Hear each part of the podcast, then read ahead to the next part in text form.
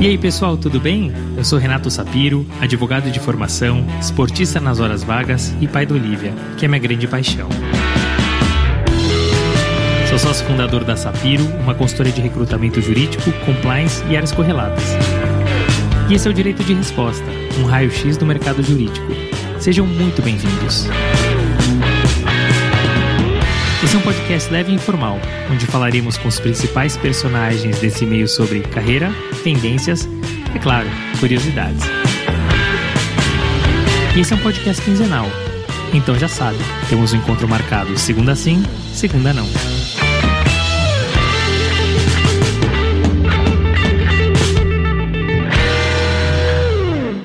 O setor minerário te gera curiosidade? Nesse episódio, Solange Costa, que é gerente jurídica minerária global na Vale, traz os bastidores desse setor, da privatização da Vale que viu por dentro, até os acidentes de Mariana e Brumadinho, e como eles transformaram o mercado. E Solange, que não tem papas na língua, fala sobre como recebeu a notícia do acidente de Brumadinho e como a sua vida se transformou. Episódio cheio de curiosidades, conselhos e muitas, muitas histórias. Solange é formada em Direito pela PUC Minas, Possui uma pós-graduação e um MBA, ambos pela FGV. Está há 27 anos no setor minerário, sendo boa parte deles na Vale, onde hoje tem uma cadeira global. Mas melhor que ouvir de mim, vamos ouvir dela. Solange, muito obrigado por ter aceitado o convite do Direito de Resposta. Tava ansioso para gravar esse bate-papo com você, porque acho que tem coisas muito legais, você tem uma história muito rica de passar por empresa estatal que privatizou, por conhecer o mercado minerário profundamente, por ter uma atuação global. Acho que tem muita coisa legal para a gente falar, então muito obrigado por ter aceitado o nosso convite. Eu que agradeço, Renato. O prazer é todo meu de estar aqui, podendo compartilhar com vocês a, essa minha trajetória de carreira. São quase três décadas, né? E com certeza muita coisa interessante para contar. Muito bem. Vamos então começar da nossa pergunta clássica, né? Sobre planejamento de carreira. Você comentou sobre quase três décadas, são 27 anos dentro do setor minerário. De alguma maneira, essa trajetória ela foi pensada, foi planejada? E caso contrário, quais eram seus outros objetivos? Não foi planejada, Renato, embora muitos suponham que eu naturalmente migrei para o mercado de mineração por ter tantos familiares na mineração, né? Só na minha família são 10 geólogos, então as pessoas imaginam que, ah, eu sou filha de geólogo com advogada, o que naturalmente seria uma advogada minerária. não, não foi planejado dessa maneira. Eu, né, fazendo a minha trajetória na faculdade, por um acaso surgiu a, a, a oportunidade de fazer estágio na Vale em 1995, na Vale ainda estatal, que foi para mim uma, uma grande é, surpresa, né, super positiva, e eu é, aceitei de pronto esse, esse desafio desse estágio, ainda mais no, no, no início de, de faculdade, meados do curso, né? ainda no quinto período recebi esse convite e aceitei de pronto e foi uma, uma alegria para mim é, descobrir é, é, esse mercado da, da, mineração, é algo que é, as pessoas né, pensam como, como muito diferente dentro do, da área do direito, né, mais uma trajetória do direito minerário, né, que poucos conheciam naquela época, então não foi planejado, mas foi com muita alegria que eu descobri esse mercado e é algo que eu falo que dificilmente quem ingressa nesse mercado não se apaixona. Que legal e curioso, porque você fala que, enfim, você sempre respirou esse mercado mercado minerário. E sua mãe, salvo engano, que é advogada, é isso? Sim. Tudo realmente para ser planejado. Não foi, aconteceu, mas não foi planejado. Muito curioso. E, e, me chama atenção porque são 27 anos dentro desse setor, né? Dentro de um mesmo setor. Quer dizer, hoje você conhece com muita profundidade essa área. Como se manter motivada por tanto tempo? Ah, é muito fácil se manter motivada na área da mineração, Renato, porque eu falo que a mineração é um laboratório, né? Você não tem como chegar num ponto,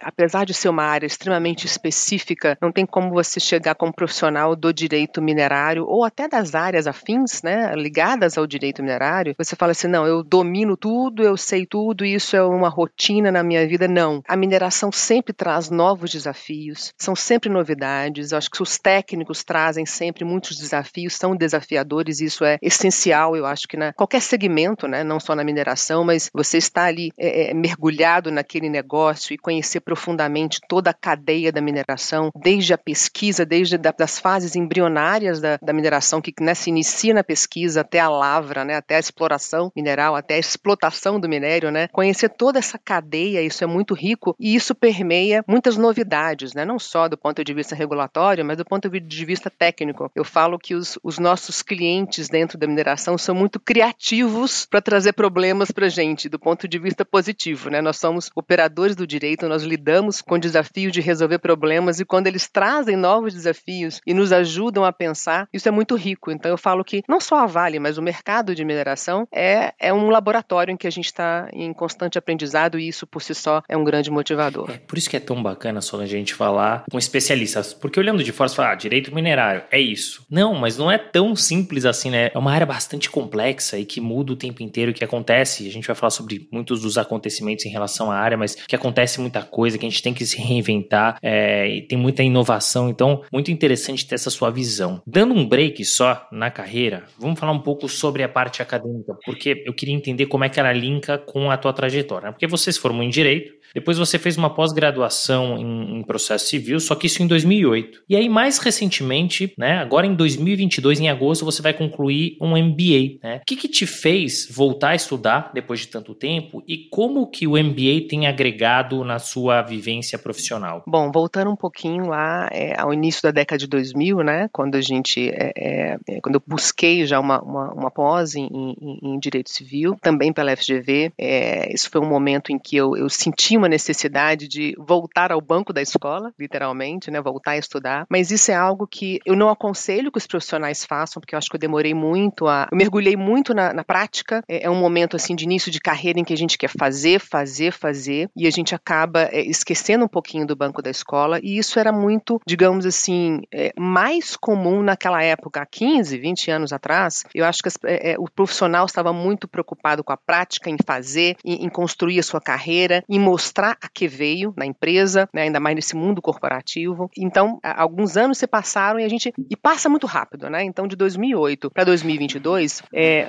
da sequência de 2008 para 2009, eu já mudei é, é, de empresa. Dois anos depois voltei para a Vale. Então, assim, foi muito muita movimentação em que você mergulha de fato numa prática em que você é, é, se vê ali naquele naquele mundo, naquele momento em que é difícil você abrir os horizontes para né, voltar a, a, a esse long learning, né, que a gente tem que é, é, passar por ele sempre, a gente não, não, não deve abandonar jamais, mas isso era aquela época, né, eu acho que é, os acontecimentos e o conhecimento, a necessidade de conhecimento muda muito rápido. E esse lifelong learning é, é importante que a gente tenha sempre na nossa mente, na nossa vida, a gente não deve abandonar. Eu não faria isso novamente, ou seja, agora que eu estou finalizando, com perto de concluir o MBA, é, que agrega muito a minha vida, é, é, eu acho que é importante que a gente já acabe um curso, acabe uma, uma fase de conhecimento, já pense em outro, eu já estou finalizando o MBA, já pensando no próximo curso, e isso é muito mais comum no dia a dia hoje, né? Hoje a gente está numa fase de amplo conhecimento, de uma, fase de informação intensa, em que as pessoas têm essa sede de conhecimento com muito mais ansiedade, digamos assim, muito mais urgência de aprender e aprender cada vez mais. A informação está muito mais disponível para gente. E hoje, quando você trabalha no mundo corporativo e você mergulha no negócio, seja ele que segmento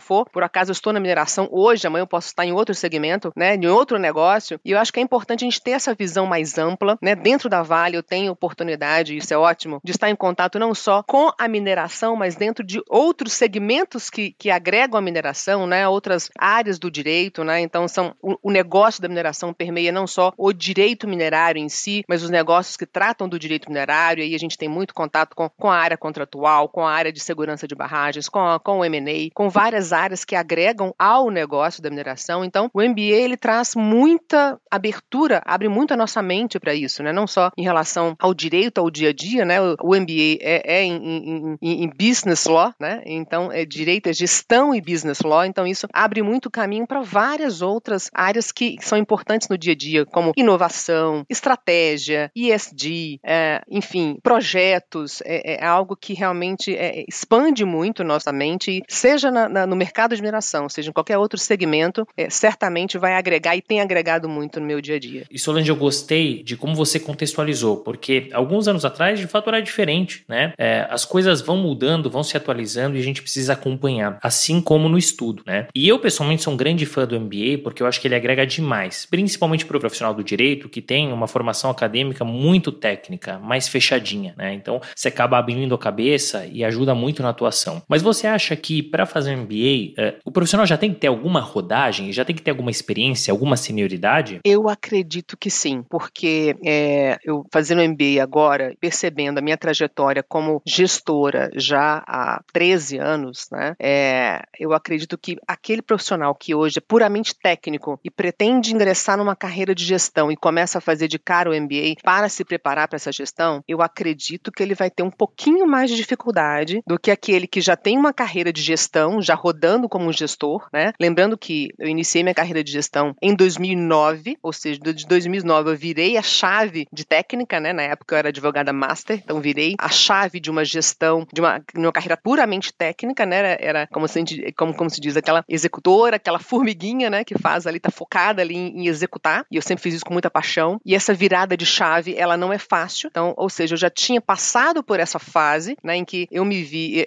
anteriormente eu não me via né, com, essa, com esse mundo de, de ser uma gestora, de, de, eh, fazer a gestão de pessoas e hoje eu amo de fato fazer isso. Então, essa, houve, já, já havia é, acontecido essa virada de chave na minha carreira há alguns anos. Então, quando é, você passa a fazer, né, a agregar toda essa parte de gestão e business law na sua, na sua vida, trazendo mais teoria, a prática que você já vivencia, é muito mais fácil, você roda muito mais fácil, você entende com muito mais facilidade aquilo que está se apresentando no MBA para você, sem dúvida. Muito interessante e bom ter a sua visão. Agora sim, vamos entrar na tua trajetória de 27 anos já nesse setor minerário. E você começou na Vale, né, onde você tem três passagens, a gente vai falar um pouquinho mais sobre isso. Mas você começou numa Vale diferente, né? Então, o Vale do Rio Doce, como você bem comentou, que era uma empresa estatal. E você acompanhou por dentro, né, que é muito raro isso acontecer. Você acompanhou por dentro a privatização da empresa. Como foi vivenciar e acompanhar por dentro isso e o que, que mudou no teu dia a dia? Esse acompanhamento foi fascinante, Renato, porque foi justamente essa virada de chave. Coincidentemente, foi uma, uma, uma felicidade na minha carreira ter tido essa oportunidade de vivenciar essa transição né, da Vale estatal para Vale privada. Né. Eu iniciei na Vale 95, no, no estágio, né, e fiquei ali até a minha graduação, no final de 97. Foi justamente em 97, né, no início de 97, que ocorreu a privatização. Então, eu vivi exatamente essa fase de transição. Foi uma, uma transição, óbvio, como toda transição numa empresa é, que naquela época já era grande, hoje é uma gigante, mas naquela época já era uma grande empresa. Então, essa, essa fase, essa, essa virada, ela é difícil, ela é dura, né? É uma, é uma mudança, é uma, é, foi, acho que foi a primeira é, vivência que eu tive de transformação cultural e bem drástica da empresa, da, da estatal para privada. Né? Você percebe claramente que houve uma mudança para muito melhor. Né? Na, na, época, é, foi justamente quando né, os gestores que me acompanhavam, como é, havia uma fase de apenas de, de, de, transformação e de um necessário encolhimento da empresa, a empresa estava muito inchada e precisava haver aquela otimização, principalmente de, de pessoas, né, do ativo humano. Então, foi uma fase em que é, havia só uma permissão para se demitir, não para se admitir. Foi justamente quando eu estava me graduando. Então, os profissionais que ali me acompanhavam, eles foram muito claros comigo em que, olha, nós não podemos, é, eu sei que a gente, você está perto da, da, sua graduação, nós não temos nenhuma permissão, não, nós não conseguimos, não podemos te admitir nesse momento, a gente só consegue demitir pessoas, tanto é que na virada, na virada de, de é, é, estatal para privada, foram milhares de pessoas a serem demitidas, né? Então, é, havia realmente um enxugamento da empresa para essa otimização, o início da otimização desse processo, dessa transformação cultural, operacional e de toda a ordem que aconteceu na Vale naquele momento. Então, de fato, foi isso que aconteceu. Né? Naquela época, eu, eu, eu graduei, eu saí para o mercado e quando eles tiveram a oportunidade, eu voltei, eu passei por essa fase que eu vou comentar com você é, já na Anglo Gold, depois retornei para a Vale, é, já na Vale, já com uma transformação, já em pleno acontecimento, encaminhamento, já uma outra Vale, uma Vale privada já bem consolidada e com né, um mundo diferente aí pela frente, né, até chegar a essa gigante que é hoje. E é muito interessante porque eu até fui pesquisar um pouquinho e a época a Vale acho que foi vendida por 3 bilhões de dólares, quando eles até falavam que valia 12,5. Hoje vale 450 bilhões, ou seja, quanto que essa empresa não valorizou, né? O quanto que a privatização, e claro, quem conduziu, conduziu de forma brilhante, não fez a empresa valorizar, né? E vai ser muito legal acompanhar não só a sua trajetória, Solange, mas toda essa evolução, porque você passa por uma estatal, vivencia privatização, passa por outra empresa, volta numa Vale, fica alguns anos, sai volta, volta numa cadeira global, então vai ser muito interessante. Mas você já adiantou que em 2002, é, 2002 você voltou, na verdade, né? Mas antes disso você passou pela Anglo Gold, achante que na verdade é uma fusão entre duas empresas, mas que chegou no Brasil sob a bandeira de uma britânica, que era a St. John Delray Mining Company. Espero ter falado bonitinho. Só que isso em 1834. Então como é que foi a experiência de trabalhar numa empresa que é centenária, né? E como é que foi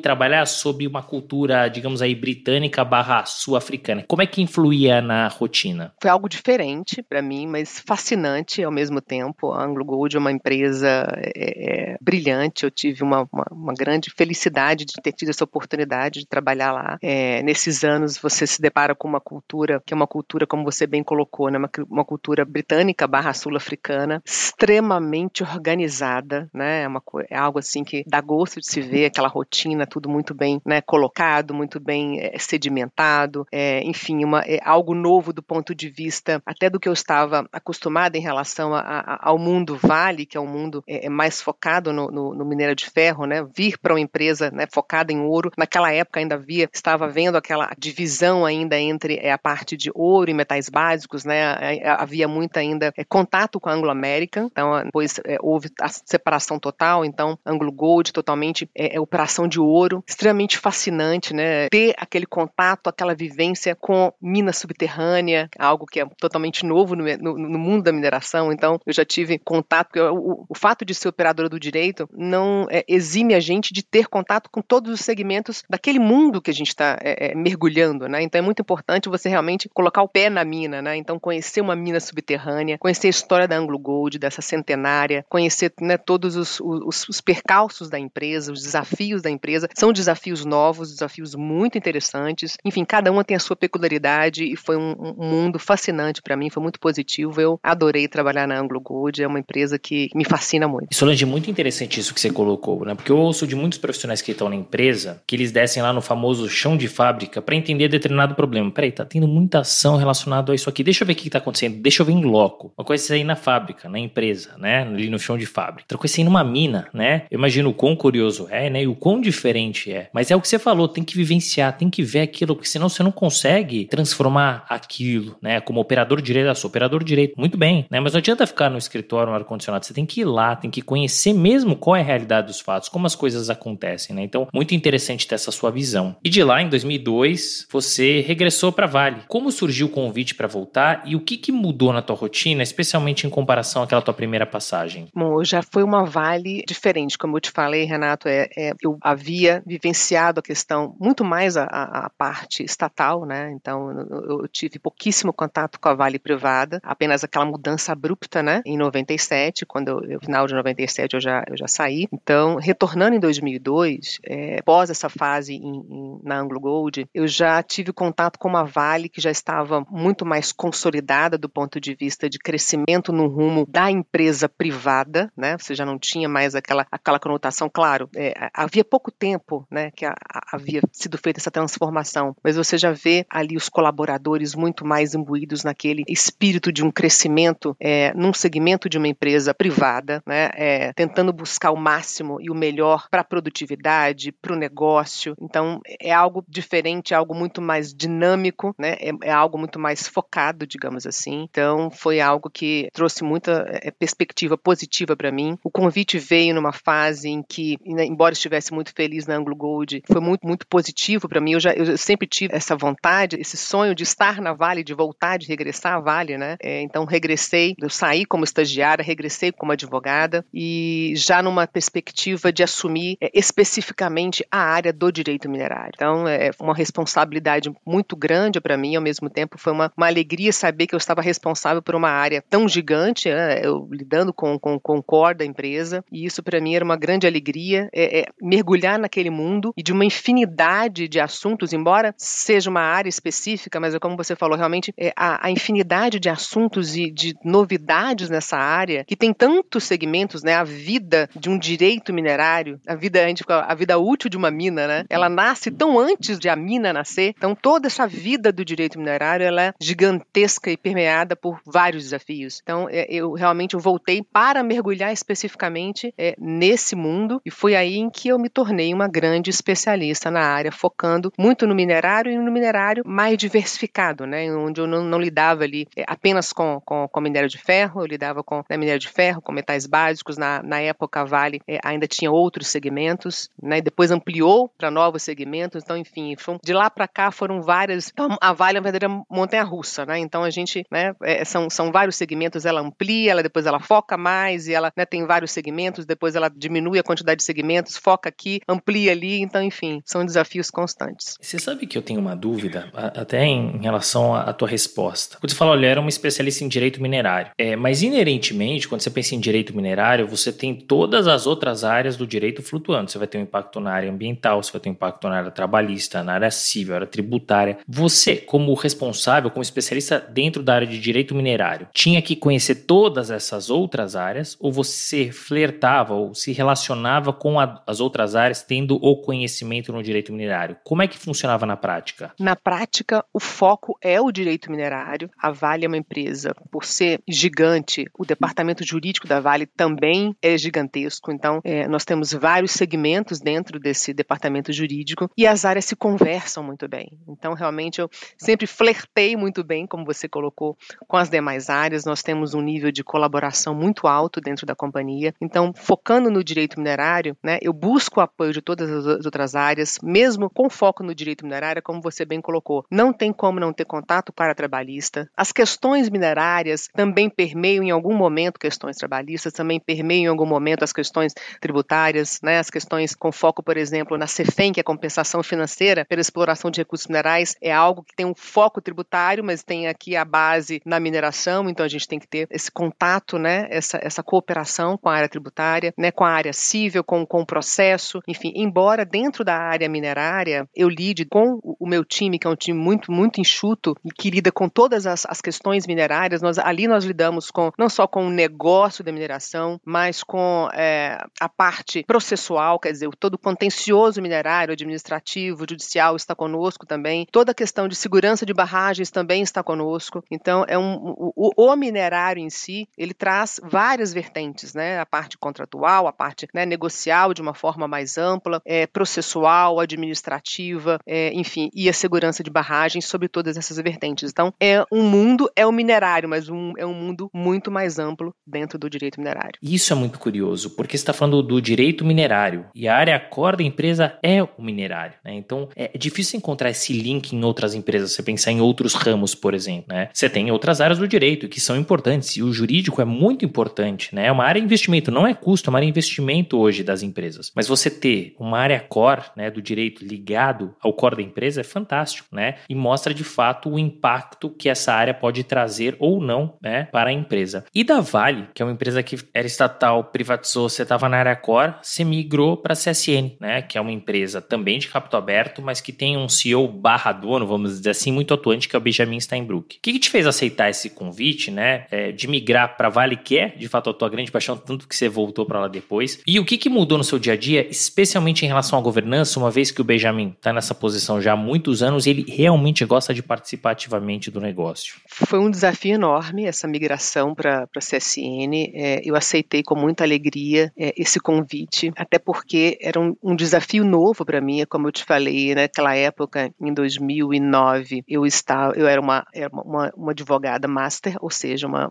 uma executora, mas uma executora é, do direito minerário, assim, com uma intensidade muito grande, né? Ali eu sempre tratei de, de assuntos para além até das questões é, em nível nacional, então sempre foi uma atividade muito intensa, com um grupo muito enxuto, então a, a, intensidade do trabalho era muito grande, o que é, já trazia uma riqueza, né, em termos técnicos muito muito positiva para mim, para minha carreira. Mas quando veio o convite da CSN, foi um convite muito gratificante porque foi um convite para assumir uma área de gestão, era uma novidade na minha vida, algo que em princípio eu não eu não pensava, porque eu sempre fui muito feliz em ser aquela formiguinha executora, sempre fui muito feliz com, com essa atividade, mas foi um grande desafio porque foi um desafio que se apresentou um pouco mais amplo do que aquilo que eu já vivia. Além do direito minerário, a gestão seria para aquelas áreas afins ao direito minerário, que eu acho que fazem todo sentido de estarem juntas numa mesma gestão, que é também o direito ambiental, também o fundiário, ou seja, são três áreas que são afins, são muito, muito, é, eu falo, coligadas, né, ali dentro da mineração, então foi uma gestão para essas três áreas, foi uma gestão mais ampla, numa empresa fascinante também como a CSN, né, com grandes desafios, como você falou, né, o Benjamin realmente é uma, né, um, um CEO que é, é, mergulha nas, nas situações, ele é muito participativo, então isso traz uma proximidade muito grande, né, com, com o negócio, com a alta liderança, isso é muito positivo também, então cada empresa tem a sua peculiaridade em termos de governança e a CSN não é diferente, né, são, são, né, né, são, são formas diferentes de, de governança e cada qual com seu é, resultado muito positivo, muito atrativo até para quem está ali é, à frente do negócio e no meu caso à frente da gestão dessas três áreas. Então foi um desafio novo, né? Embora a empresa não tão gigantesca, mas também muito grande com a CSN, com desafios muito peculiares. Então isso foi muito enriquecedor para minha carreira ter essa essa amplitude na área com com três áreas tão fascinantes, próximas e que fazem todo sentido, ao meu ver, estarem agregadas numa mesma gestão.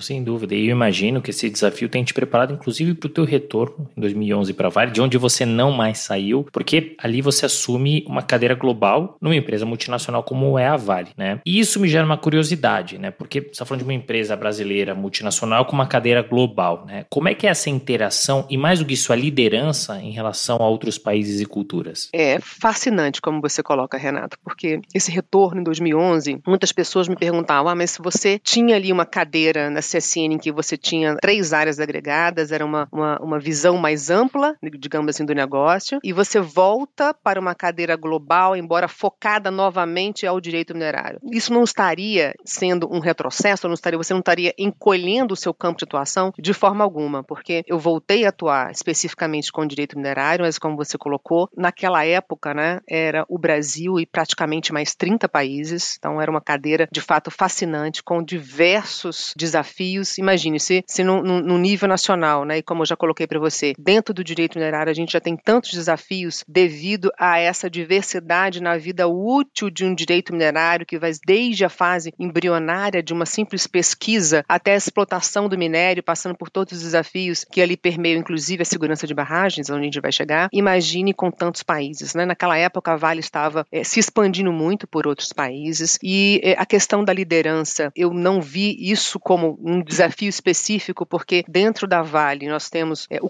contato com as altas lideranças de outras áreas e a minha, digamos assim, o core business da empresa e os meus principais clientes, os executivos com os quais eu tinha um contato, também é, estavam ali em cadeiras globais, ou seja, a área de exploração é, mineral da Vale também é uma cadeira global. Então ali isso facilita porque aquela a liderança é muito integrada, é muito parceira da área jurídica. Então assim, o jurídico sempre foi muito parceiro. Acho que ao contrário, o jurídico sempre foi muito parceiro das áreas de negócio. Isso facilita muito e isso não seria diferente em outros países. As lideranças nos outros países foram muito bem sintonizadas com, com, com as lideranças no Brasil. E hoje, mesmo que a Vale não tenha é, é, tantos segmentos fora, é, a liderança, por exemplo, hoje, é, Brasil com a liderança Vale Canadá também é, é excepcional, é maravilhosa. É, são a, a, sinergia com todas essas lideranças, não só jurídico como core business da empresa, seja na área de ferrosos, metais básicos, são todos muito bem interligadas. E, por fim, como você perguntou em relação à cultura, é claro, a diversidade de país com que a gente lida existem, trazem também desafios culturais, mas na sua maioria são culturas que são muito, que têm bastante sinergia com o Brasil, que foram muito receptivas com o Brasil. Posso citar o caso, por exemplo, de Moçambique, em que por volta de 2012 é, eu tive uma oportunidade muito bacana de compartilhar, né? Nós somos convidados a, a, a passar é, alguns dias, é, é, cerca de uma semana, dez dias, em Moçambique, a convite dos representantes do Ministério de Minas e Energia lá na época, para que nós pudéssemos compartilhar nossas experiências aqui do nosso código de mineração, é, com o código, com o que seria o novo código de mineração moçambicano. Foi uma experiência fantástica, então, é, assim, é, é esse convite foi muito, né, foi visto com muito, é, é, muita alegria pela, pela, não só pela, pela nossa liderança aqui, aqui, do Brasil, mas também pela, até pelos nossos representantes aqui regulator, do, né, do ponto de vista regulatório, né? Então, foi visto de forma muito positiva e a gente compartilhou essas experiências com eles, não só do ponto de vista prático, mas regulatório, né, técnico, durante esse período que foi muito, muito positivo, agregou muito a experiência, acho que de ambos os países. E deve ter sido muito rico e deve ser muito rico ainda com essa cadeia global, porque você citou o Canadá, você citou Moçambique, tem vários outros países, foram 30 países, né, que você comentou, que obviamente tem, pode ter sinergia, né, mas tem culturas diferentes, tem vivências, tem experiências, então é aprendizado de parte a parte, né, isso é muito legal, é aprender a lidar com o próximo, né, e não é fácil, mas é muito interessante e desafiador, né. Você comentou em alguns pontos aqui já do, do episódio sobre a questão da barragem, da segurança de barragem, né, e a gente teve dois acidentes relativamente recentes, né, então em 2015 a gente teve o rompimento da barragem da Samarco, em Mariana. Em 2009, 2009 não, 2019, um novo desastre em Brumadinho, aí dessa vez na barragem da Vale. Como esses acidentes, eles impactaram e mudaram o mercado minerário, Solange? E especificamente em relação a esse acidente de Brumadinho, como é que foi a sua participação e como é que isso alterou a sua rotina? Olha, Renato, acho que do ponto de... Vamos,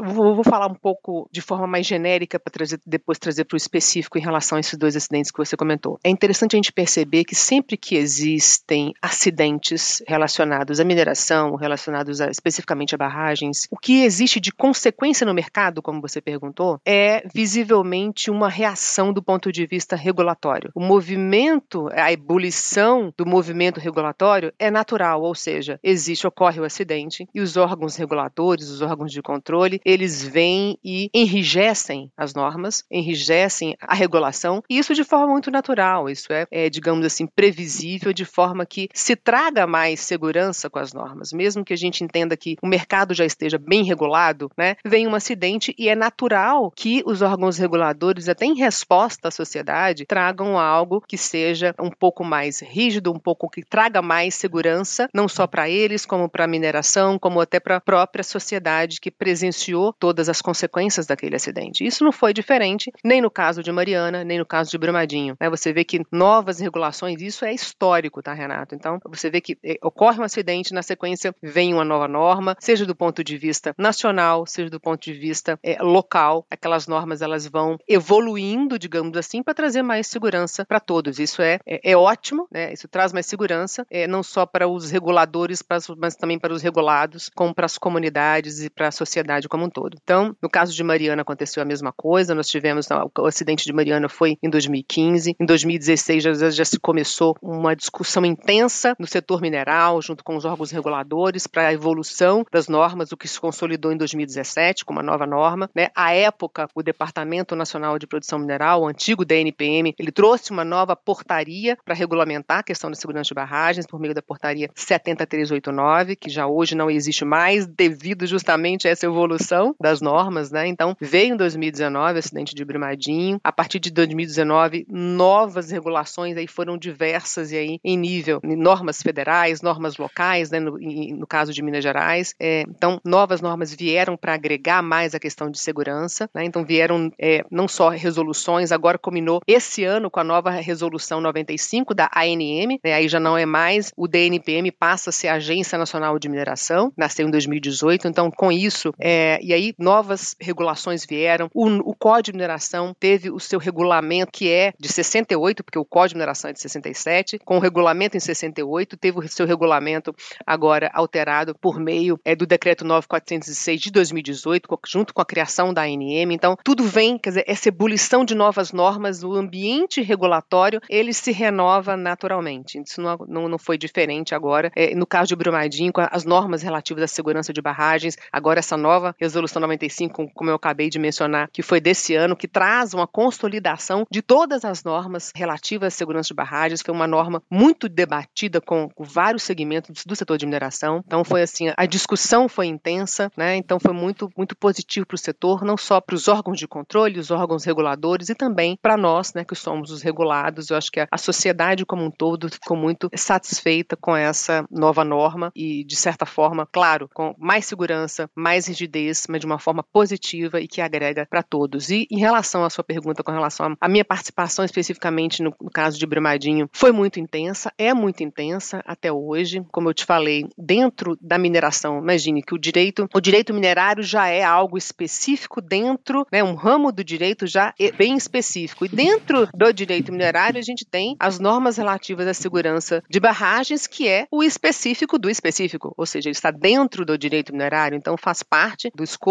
da, da gestão é, minerária também as normas relativas de segurança de barragens. Não é a partir de agora, com o acidente de Brumadinho, nem com o de Mariana, isso desde a Política Nacional de Segurança de Barragens, lá desde 2010, então a gente já vem acompanhando desde aquela época, mas obviamente com muito mais intensidade, né, de 2015 e com muito mais razão agora a partir de 2019. Então, a nossa interação junto às áreas técnicas é muito intensa, o nosso dia a dia junto com as geotecnias, áreas de geotecnia, as novas, né, as diretorias criadas, né, para reparação, para segurança e excelência operacional, essa vivência nossa, né, a proximidade é com outros órgãos também que estão sempre nos acompanhando em relação à segurança de barragens, tem sido muito intenso, isso é muito gratificante, isso enriquece muito o nosso aprendizado, o nosso dia a dia e o nosso crescimento em relação à segurança, que é o que a gente mais quer. E é muito interessante como você contextualiza, porque é uma consequência natural, né? É, você quer trazer mais segurança, e a segurança jurídica e a segurança para a sociedade, né? E é assim que tem que ser, né? Até porque quando a gente fala de minério, né, ou de mineração, é algo que é muito importante para o país, né? Mas que a gente também tem que trazer toda a segurança jurídica para nossa sociedade. Agora uma pergunta de bastidores, né? Como é que foi naquele dia, né? Quando aconteceu para você, ainda como responsável na área jurídica pela área de mineração, como você recebeu a notícia da barragem de Brumadinho? Olha, Renato, eu lembro como se fosse ontem, aquele dia. né? O dia 25 de janeiro de 2019 foi uma sexta-feira. Eu moro em São Paulo, então a minha rotina, né, todo o meu time está em, em, Belo Horizonte. Desde muito antes da pandemia, sempre tive uma rotina de trabalho remoto, então sempre fiquei uma parte do tempo em São Paulo, uma parte do tempo em Belo Horizonte. Então, nessa semana eu estava a semana inteira em Belo Horizonte. Era uma, era uma semana em que a sexta-feira eu já estava programada para voltar para São Paulo. Os planos de ação de emergência da Vale, eles são consolidados com é, uma lista de notificação é, em caso de qualquer acidente, de serem comunicados todas aquelas pessoas que estão ali naquela lista. E o departamento jurídico, obviamente, está ali naquela lista, naquele fluxo de notificações como nós temos hoje. É, isso é uma obrigação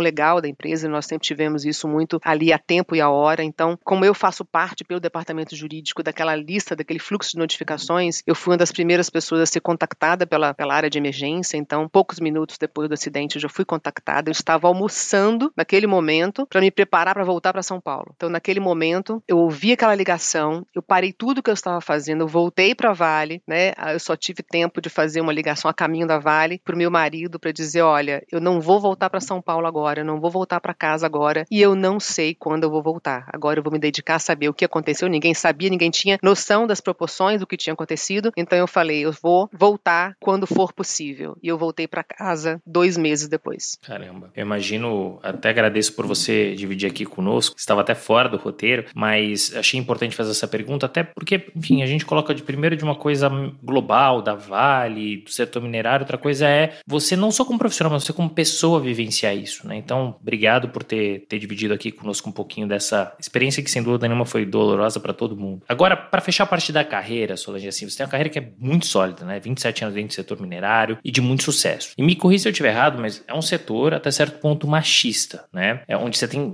a maioria massacrante dos profissionais são homens, né? Você tem essa sensação de que você teve que superar mais obstáculos do que o normal para chegar onde você chegou? E olhando para trás na sua trajetória, você mudaria alguma coisa? Olha, essa pergunta é sempre muito importante e interessante, mas não só em relação à mineração, né? A questão do, do, do machismo, né? É, é, algo tão sistêmico e por mais que seja que a mineração, o setor da mineração seja um setor masculino, poderia falar assim, ah, é um setor masculino e machista. Eu não, não, não vou, é, é, não tem esse carimbo de que o setor da mineração é machista. Eu acho que é um setor masculino, sim, realmente, né? A, a boa parte né, são homens, mas o machismo ele não, não, não é inerente à mineração. Claro que existe, o, o machismo existe, né? É, já é algo, infelizmente, que está arraigado na nossa cultura, é algo sistêmico, é algo que realmente precisa é, é, ser modificado, precisa evoluir, não só em relação à mineração, mas qualquer outro segmento em que existem né, a pretensão do trabalho feminino, né? O, o, a mulher hoje trabalha onde ela quiser, ela, onde ela quer estar. Hoje, claro, existem mais desafios em relação à, à mulher. Esses desafios eles estão evoluindo, eles estão diminuindo, mas é, se for fazer uma, uma, uma retrospectiva de quase 30 anos para cá, sim, eu passei por vários desafios, né? Numa empresa masculina como a Vale, claro, a gente tem desafios como mulher, é, desafios principalmente por estar numa área, à frente de uma área, como você bem colocou, que lida com o core business da empresa. Então, você lida com uma liderança extremamente, né?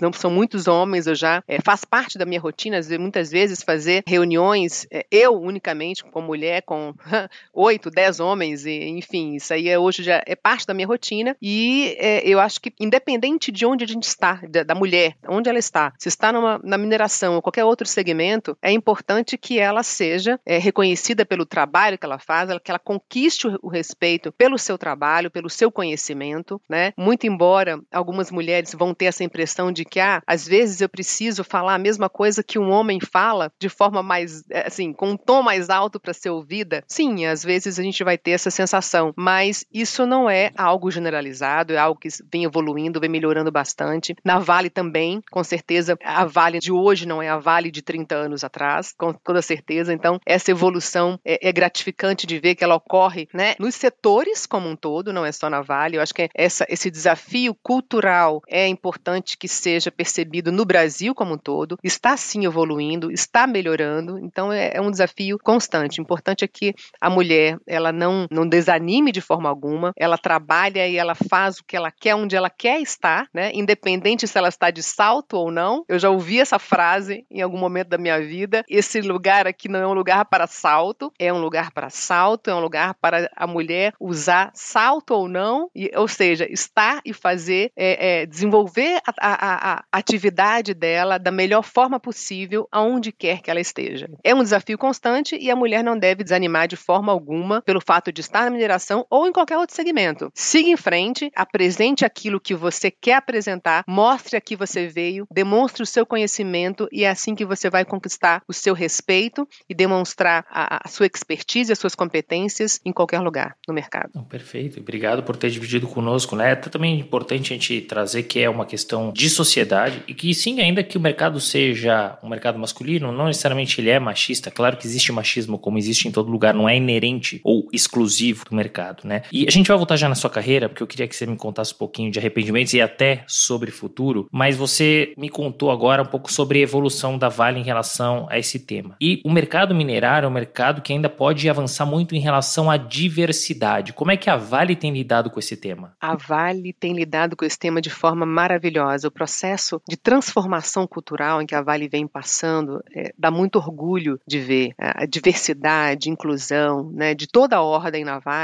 Eu acho que é algo que é perceptível, é algo que traz orgulho para quem está lá, para quem está lá há tanto tempo quanto eu, né, que a gente percebe claramente a evolução. Para quem acabou de chegar, né, já percebe uma Vale é, receptiva que abraça todas as pessoas, né, de todas as origens, de todas as religiões, de todas, enfim, diversidade de, de gênero. Então, todo tipo de inclusão e diversidade é abraçado na forma, na Vale de uma única maneira, e isso é muito, é muito feliz para gente que está lá é, de ver, né? Então, não só para os mais antigos como eu, mas para aqueles que estão chegando, é muito feliz de ver essa Vale nova. Para mim, principalmente, que vejo a evolução, e para quem chega e já, já se depara com uma empresa, com essa nova perspectiva, com essa evolução cultural, essa transformação que é tão perceptível e é tão feliz de se ver. E, e para você deve ser muito legal, né, Solange? Porque você pegou uma empresa estatal que, enfim, passou por tanta coisa e está chegando nesse momento de evolução e você acompanhou tudo isso, né? E por dentro, isso é muito legal. Agora, falando da tua carreira, tem alguma coisa que você se arrepende e mais você arrependa, mais do que isso? Onde que você quer chegar? Qual é o teu futuro? Bom, eu não me arrependo de nada. Eu tenho muito orgulho da minha carreira, da, da trajetória que eu construí até hoje. Apenas um ponto que você me perguntou no início em relação ao que eu poderia ter feito diferente. Eu acho que essa questão do curso, do conhecimento, da busca do conhecimento, eu acho que se era um pouco mais comum uhum. naquela época, né, você se dedicar muito à prática, né, ao que você veio fazer, ao fazer, fazer, fazer, eu acho que a busca do conhecimento hoje, ela deve ser constante. Eu acho que se eu tivesse que mudar algo naquela época, eu não teria parado em 2008 com uma pós-graduação, eu deveria ter continuado ali na, no processo do conhecimento, muito embora a gente ache que, ah, não, agora está na minha hora de dedicar aqui ao fazer, ao fazer, não, eu acho que a gente tem que, é, hoje é tudo muito rápido, o conhecimento é muito fácil, né, chega pra gente de forma muito fácil, então naquela época não era tão assim, mas se eu, se eu conseguisse transportar a época de hoje para aquela época, eu talvez teria conciliado mais a questão da carreira, do fazer, com mais conhecimento. Então hoje a, a, percepção que eu tenho é essa, de que eu estou em vias de terminar um MBA, já pensando no próximo curso e pensando no próximo e no próximo, quer dizer, é, e não parar jamais. Eu acho que essa, essa sede de conhecimento do profissional, ela tem que ser constante. Né? Então essa questão do, do se eu poderia fazer algo diferente. Onde eu quero chegar? É tão difícil falar, Renato, eu acho que o céu é o limite. Eu acho que o, a, minha, a minha sede de conhecimento, como eu te falei, ela, ela é constante. Eu, eu, abri muito nos meus horizontes com a questão do MBA, tive contato com, né, com novas competências,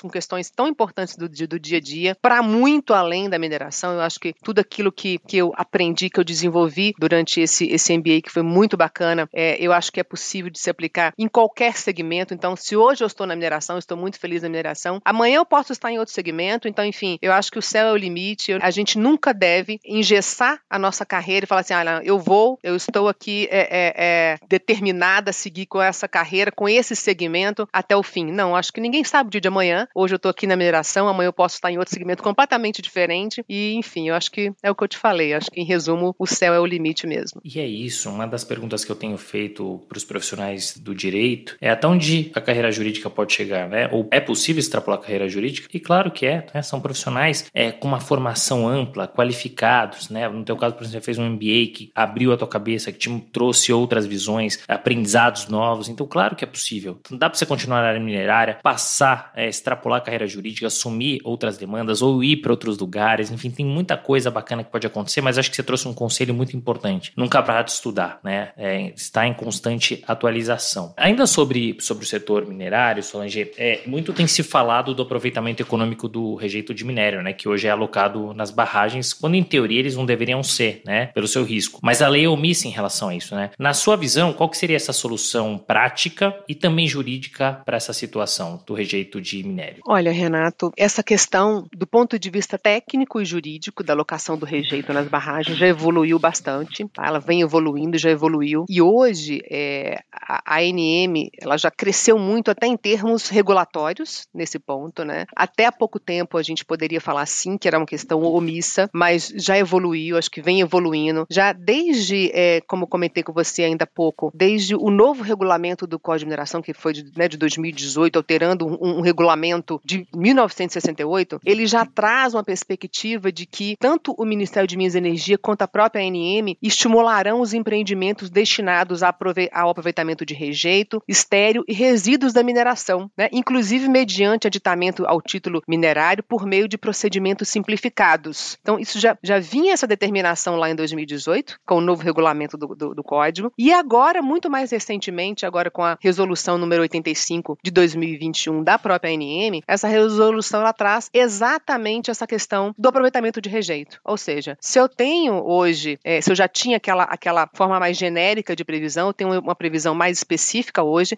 como é esse procedimento de aproveitamento por meio dessa, da resolução é, 85, que é super recente, é do final de, de 2021. Ou seja, hoje a gente tem uma forma não só de aproveitar, se, se o minerador quiser aproveitar aquilo que está lá em termos de resíduos daqui, do remanescente daquela própria substância que ali está, é possível se aproveitar. Se eu tenho uma outra substância agregada naquele minério, é possível se aproveitar através de, por meio de uma, do, aditamento daquele título minerário. Lembrando que aquele título minerário, aquela concessão de lavra, ela me permite lavrar aquela substância. Se eu, se eu pretendo lavar uma outra substância, eu preciso fazer um aditamento àquele título. Então, tudo isso vem disciplinado nessa nova resolução. Então, hoje a gente tem realmente um regulamento que trata disso. Então, seja por questão de segurança ou aproveitamento econômico, e ambos podem andar sim de mãos dadas, né? Hoje essa disciplina vem muito mais detalhada agora com as novas é, resoluções e com o novo regramento da Agência Nacional de Mineração. É, e que bom, porque de fato é, esse setor, o setor minerário, é um setor muito importante para o país, né? Especialmente de cunho econômico. Então, se a gente puder equacionar essas situações, seja do ponto de vista jurídico ou perante sociedade, é muito bom e é importante para o país. E agora, para fechar, Solange, você já trouxe vários conselhos importantes, inclusive agora há pouco, sobre não parar de estudar, né? Que outros conselhos, eventualmente, você traria aqui para os nossos ouvintes? Além desse, de não parar de estudar, porque eu acho que é, é básico nos dias de hoje, né, Renato? Eu acho que o, o profissional atual, eu acho que é até indispensável falar isso, né? Quer dizer, dispensável, porque o profissional de hoje tem muita sede por aprendizado, né? É, aprender constantemente. E quem não está nesse, nessa, nessa pegada do, do aprender constantemente,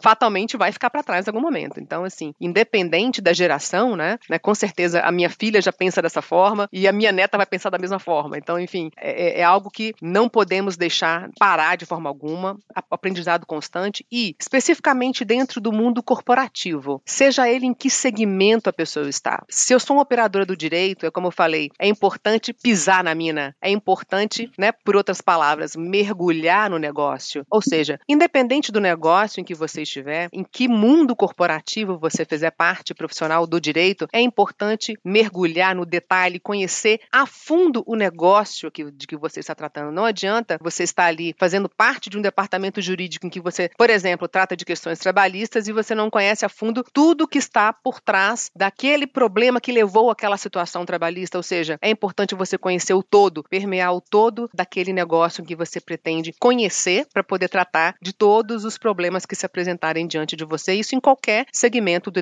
do departamento jurídico corporativo. Isso é muito importante também. E é isso, Solange, você tem toda a razão. São conselhos muito importantes e eu vou um pouco além, né? Não só no ambiente corporativo, no escritório de advocacia também, né? Se você quer prestar um melhor serviço para o teu cliente, conheça ele profundamente, visite ele, entenda ele por dentro para que você possa, de fato, fazer um trabalho diferenciado. Senhoras e senhores, recebemos Solange Costa, gerente jurídica global minerária na Vale. Olha que bate-papo legal. Obrigado pela sinceridade, pela transparência, pela generosidade e, acima de tudo, por abrir o coração, porque eu sei que dentro desse setor a gente passou por momentos muito difíceis. Espero que não passemos mais, mas que você contextualizou como aconteceu, é, a tua participação e né, o que vocês têm feito para evitar. Então, obrigado de coração. Foi um prazer te receber. Eu que agradeço, Renato. Foi um prazer enorme estar aqui com vocês. Fim de papo. Se você gostou, recomenda para seus amigos. Se não, fala comigo que eu quero te ouvir. Até a próxima!